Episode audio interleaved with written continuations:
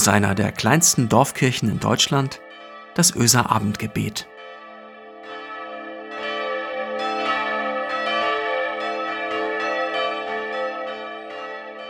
Einen wunderschönen guten Abend heute am Samstag, den 1. Mai 2021. Heute zum Öser Abendgebet mit mir, Christiane Schuld. Manchmal erlebe ich Situationen, bei denen ich mich frage, war das jetzt gerade Gott? Und habe ich es nicht bemerkt? Manchmal ist es ein Gefühl oder ein Moment, aber meistens sind es Begegnungen mit Menschen. Wenn ich angesprochen werde, ob ich ein paar Euro für etwas zu essen habe. Wenn ich in der Großstadt bin, unterwegs, dann passiert das ja für gewöhnlich öfter und ich gebe auch manchmal ein bisschen Geld. Habe auch schon mal ein Leberkäsebrötchen und heißen Kaffee gekauft, aber oft genug sage ich auch, nein, tut mir leid. Und dann liege ich manchmal abends im Bett und frage mich, was, wenn das Jesus war? Oder wenn ich mich zum Beispiel, wenn mich Kinder um etwas bitten, um etwas von meiner Zeit, um mein Ohr für ihre Ideen und ich tue es ab im Stress des Alltags. Was, wenn das Jesus war? Um so eine ähnliche Begegnung geht es auch heute in den Losungen. Da lesen wir aus dem Zweiten Testament folgende Erzählung. Es war einmal ein Mensch, der richtete ein großes Fest aus und lud viele seiner Freunde und Freundinnen ein. Menschen, die angesehen waren in der Gesellschaft. Und so schickte er, als das Fest losgehen sollte und noch keiner da war, seinen Knecht los, um die Gäste zu holen. Alle hatten eine Ausrede. Ich habe gerade einen Acker gekauft und muss ihn mir ansehen. Der zweite sprach, ich habe gerade fünf Gespanne Ochsen gekauft und muss mich darum kümmern. Und der dritte entschuldigte sich mit, ich habe gerade geheiratet, ich kann leider nicht kommen. Da wurde der Gastgeber wütend und schickte seinen Knecht erneut los, um alle Menschen von der Straße einzuladen. All die, die am Rande der Gesellschaft waren, um ein Fest zu feiern. Und die Menschen kamen, spontan und sofort. Sie haben reagiert auf die spontane Einladung. Ich feiere gern, ich freue mich auf solche Feste, wenn ich eingeladen bin. Ein Fest mit den unterschiedlichsten Menschen. Aber Jesus erzählt diese Geschichte nicht wegen des Festes, sondern damit wir verstehen, wie es ist, wenn Gott uns begegnet, wenn Gott uns einlädt zum Fest des Glaubens, wie es in dem bekannten Lied von Eugen Eckert heißt.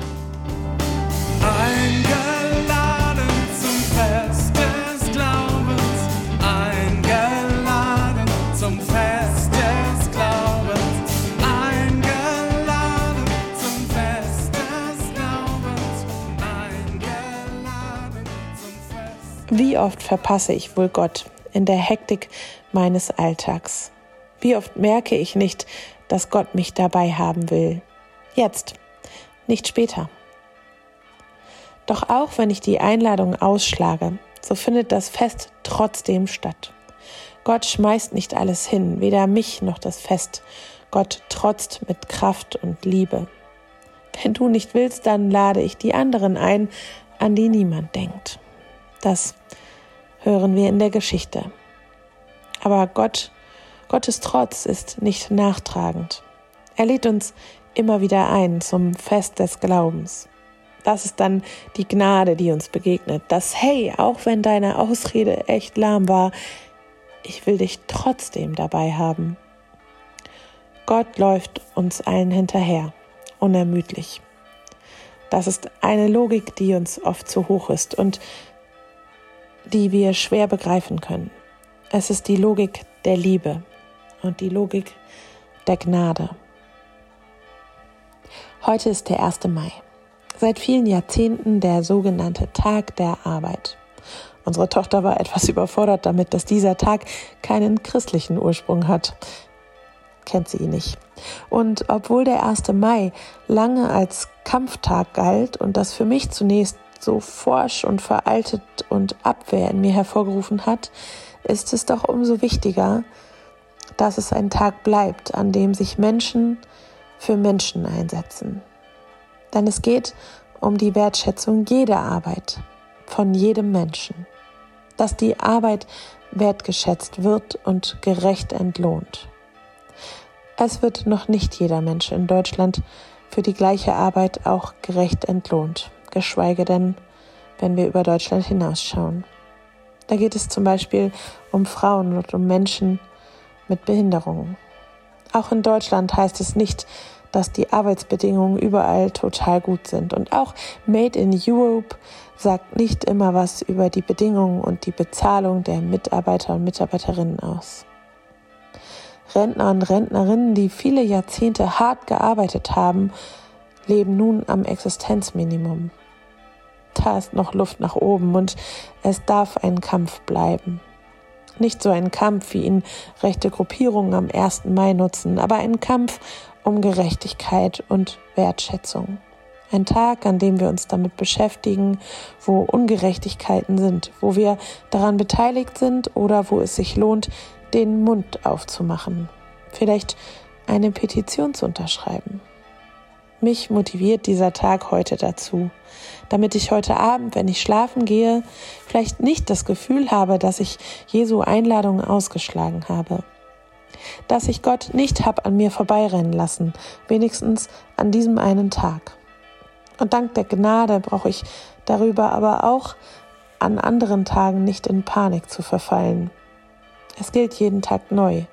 Ich bin und du bist eingeladen zum Fest des Glaubens. Ob du nun kommst und mitfeierst oder ob du dich noch umschaust und Menschen mitnimmst, die oft vergessen werden. Ob du zögerst oder ob du dich kaum traust, die Einladung anzunehmen, weil du dich immer übergangen, ungesehen oder vergessen fühltest. Die Einladung gilt dir gleichermaßen und alle sitzen bei dem Fest des Glaubens an einem Tisch. Lasst uns gemeinsam beten. Danke Gott für die Einladung an deinen Tisch. Danke, dass die Einladung jedem Menschen gilt und alle gleichermaßen willkommen sind. Hab du die Ungerechtigkeiten im Blick, die wir nicht sehen oder die, die wir sehen und noch nicht ändern konnten. Schenke uns den Mut, Ungerechtigkeiten auszusprechen und uns für Gerechtigkeiten einzusetzen, wenn wir die Kraft dafür haben. Danke für deine Gnade und deine Logik der Liebe. Lass uns diese Logik immer mehr spüren, auch wenn wir sie manchmal nicht verstehen können. Gott, wir bitten dich, dass du Menschen in der Politik zur Gerechtigkeit lenkst, immer und immer wieder, unermüdlich, dass sie sich mit den Dingen beschäftigen, die unser Land und unsere Welt ein bisschen friedlicher und gerechter machen. Schenke ihnen deinen Blick für das, was dran und wichtig ist und die Logik, dass alle Menschen an einen Tisch gehören.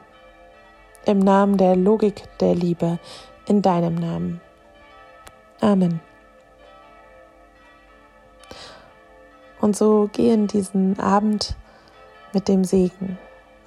Segne dich Gott, die pure Liebe, die uns trotzdem liebt und Gnade lebt.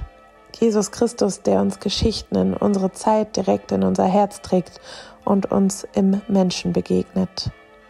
Und die Heilige Geisteskraft, die sich nach Gerechtigkeit sehnt und in unser Herz legt. Amen.